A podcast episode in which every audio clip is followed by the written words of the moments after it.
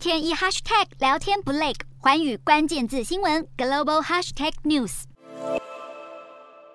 乌克兰多座城市遭到俄军炮火猛攻，变得残破不堪。乌国总统泽伦斯基与四十多国代表和二十个国际组织的领导人四号在瑞士举行乌克兰重建会议。泽伦斯基描述了俄军入侵以来所造成的大规模破坏及巨大需求，并向各国喊话：重建乌克兰是对支持全球和平的最大贡献。这场乌克兰重建会议聚焦筹措资金，外界也希望提出类似二次大战后美国马歇尔计划般的复兴计划，帮助遭战火蹂躏的乌克兰重建基础设施，同时协助乌国复兴经济。乌克兰当局粗估，重建估计需要耗资七千五百亿美元。约二十二点三兆元台币，并呼吁西方各国用俄罗斯遭没收的资产来支付。欧盟执行委员会主席范德赖恩在会中承诺，欧盟将设立一个重建平台，协调乌克兰战后重建工作。这个平台将用来媒合投资需求、协调行动和资源。范德赖恩也提到，自俄国入侵乌克兰以来，